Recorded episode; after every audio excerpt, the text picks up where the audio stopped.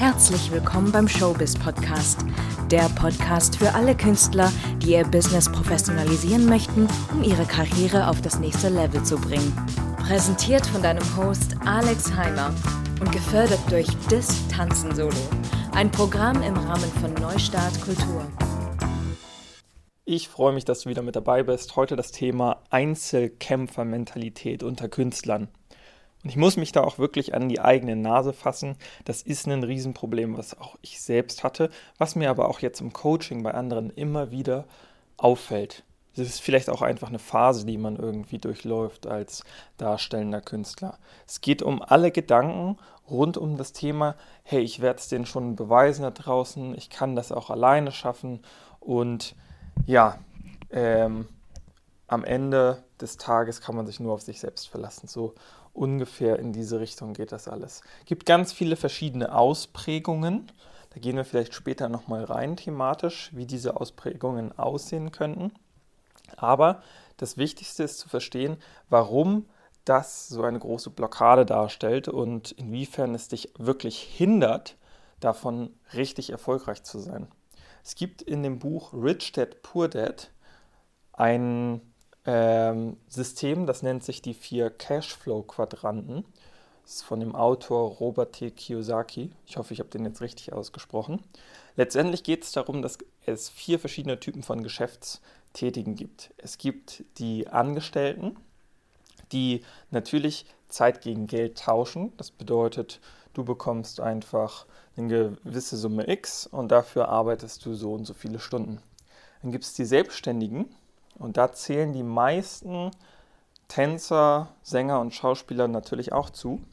Das sind die Leute, die wahrscheinlich noch ein bisschen mehr arbeiten, rein zeittechnisch, also die vielleicht 50, 60 Stunden investieren, dafür kein Cap im Verdienst haben, aber auch nicht die Sicherheit, einen bestimmten Betrag zu verdienen. Das heißt, es kann durchaus sein, dass die viel weniger verdienen als ein Angestellter. Es kann aber auch sein, dass die viel mehr verdienen als ein normaler Angestellter. Dann gibt es in dem vierten Feld die Unternehmer. Das sind diejenigen, die ihre eigene Zeit plus die Zeit anderer Leute, Angestellter sozusagen, ähm, für einen Zweck einsetzen und dafür eben Geld kassieren. Auch da gibt es, wie gesagt, keine Limits.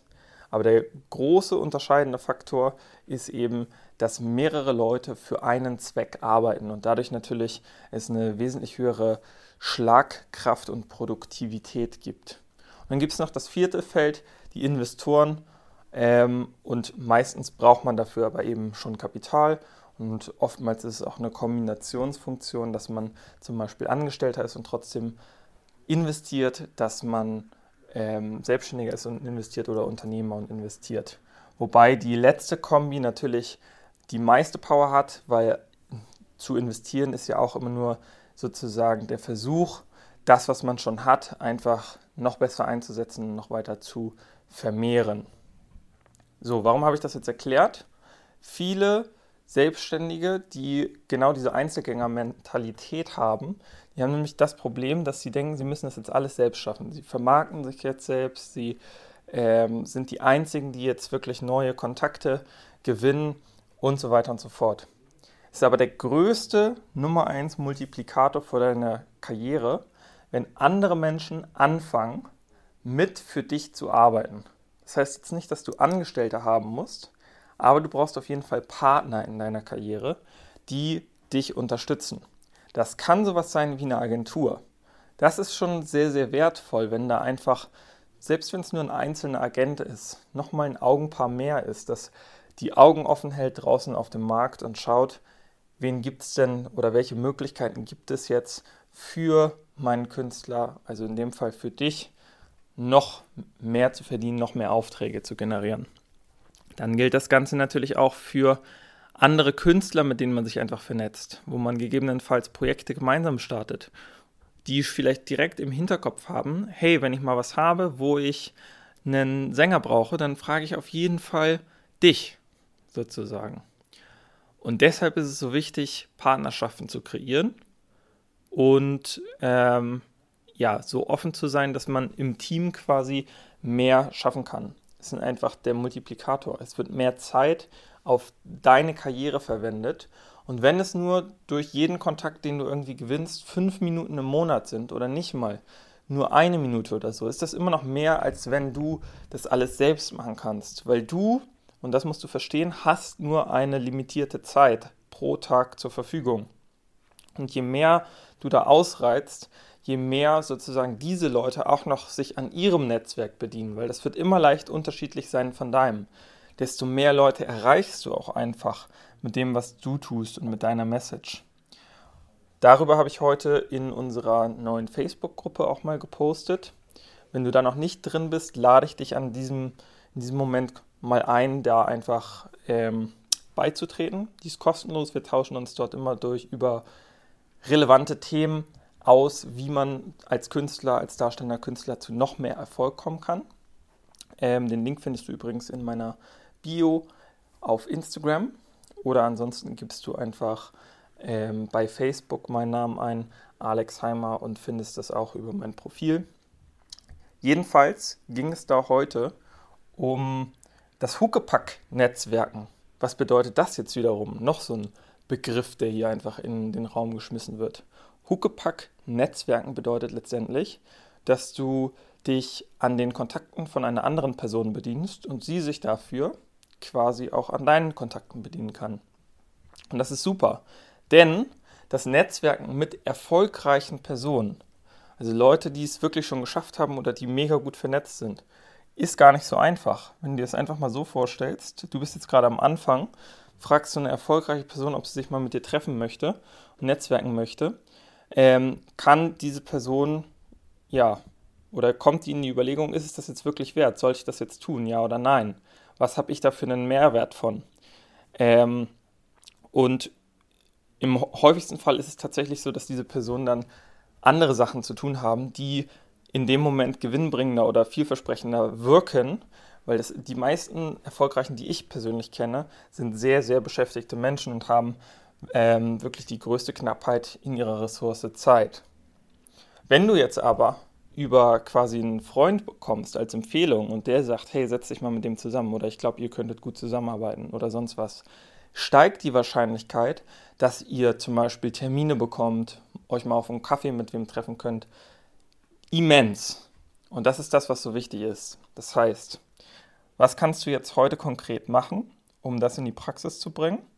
Du könntest dir erstens mal bewusst werden, wer zählt eigentlich schon zu deinem Netzwerk oder wer könnte dazu zählen und wen könntest du aktiv als Partner in deiner Karriere vielleicht auch gewinnen also mit welchen Kollegen arbeitest du zusätzlich zusammen? Versuchst du mal den Deal zu treffen, hey, wenn du eine Idee hast für ein Projekt, gib mir gerne Bescheid. Und andersrum, in was für Projekte könntest du andere Leute vielleicht auch schon mit einbeziehen?